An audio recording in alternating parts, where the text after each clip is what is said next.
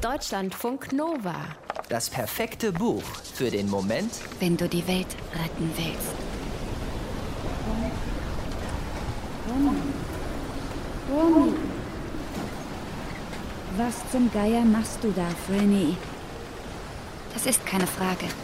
Das ist Lea, weit über ihr, die danach ihr ruft. Franny ist noch nicht ganz wach, aber sie begreift jetzt, wo sie ist. Sie hängt an einer Strickleiter, seitlich am Rumpf der Sagani, zehn Zentimeter über dem dunklen, brüllenden Meer. Franny trägt die Klamotten, mit denen sie in die Koje gekrochen ist. Sie ist viel zu dünn angezogen. Es ist eiskalt. Auch wenn Franny Kälte gewöhnt ist und auch wenn sie jetzt an keinem anderen Ort lieber wäre als unten am Grund dieses Ozeans, muss sie sehr aufpassen, sich festhalten. Ihr Körper ist schon ganz steif. Gleichzeitig fühlt sie sich lebendig, zum ersten Mal seit Jahren.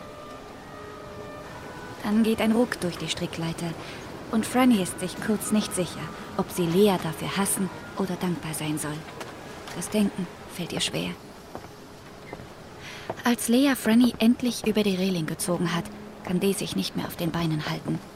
Lea zerrt sie über das Deck, die Stiege hinab, ins Innere des Schiffes, direkt in das winzige Bad, unter die Dusche und unter einen Strahl heißes Wasser. Das brennt schrecklich. Und als Lea ihr in die Augen sieht und sie fragt, was bloß mit ihr los sei, da muss Franny lachen. Atemlos und bibbernd fragt sie zurück, wie viel Zeit hast du? Und Lea nimmt sie in die Arme. Franny Stone schlafwandelt. Das hat sie schon an die seltsamsten Orte gebracht. Mitten in einen Wald zum Beispiel. Und einmal hat sie sogar eine Vogelvoliere in einem Garten geöffnet, ohne es zu merken. Aber hier ist sie an einem besonders extremen Ort gelandet. Von Franny Stone erzählt das Romandebüt Zugvögel von der Australierin Charlotte McConaughey. Franny ist fast 35 Jahre alt und gemeinsam mit einer kleinen Crew von Seeleuten ist sie unterwegs von Grönland in die Antarktis auf einem schwarzen, 30 Meter langen Fischerboot namens Sagani. In der Sprache der Inuit bedeutet Sagani Rabe. Und allein dieser Name war Franny wie ein Zeichen vorgekommen. Hatte ihre Mutter ihr nicht eingeschärft, auf die Hinweise zu achten? Hinweise worauf? hatte Franny jedes Mal gefragt. Und die Antwort der Mutter war stets dieselbe gewesen. Auf das Leben. Von sieben Kapitänen hatte Franny eine Abfuhr kassiert, bevor sie auf den schweigsamen Fischer Ennis traf.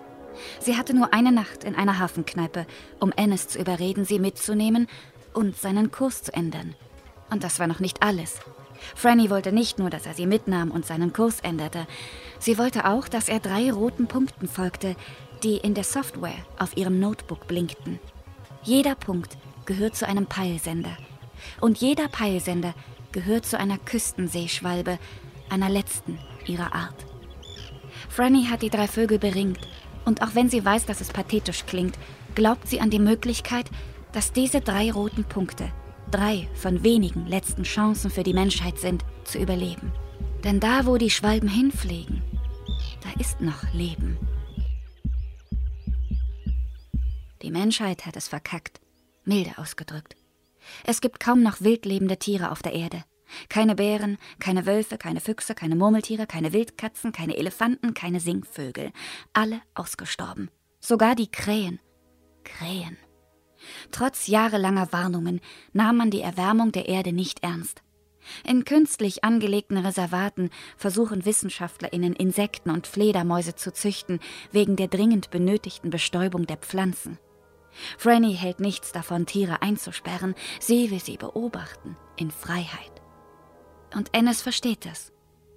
Er nimmt sie mit, er ändert seinen Kurs, er folgt den roten Punkten, den Zugvögeln. Er macht das, dabei weiß er nichts über die Einzelgängerin Franny.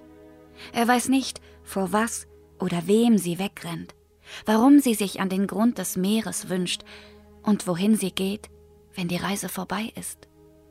Wenn er es wüsste, würde das etwas ändern? Vermutlich nicht. Deutschlandfunk Nova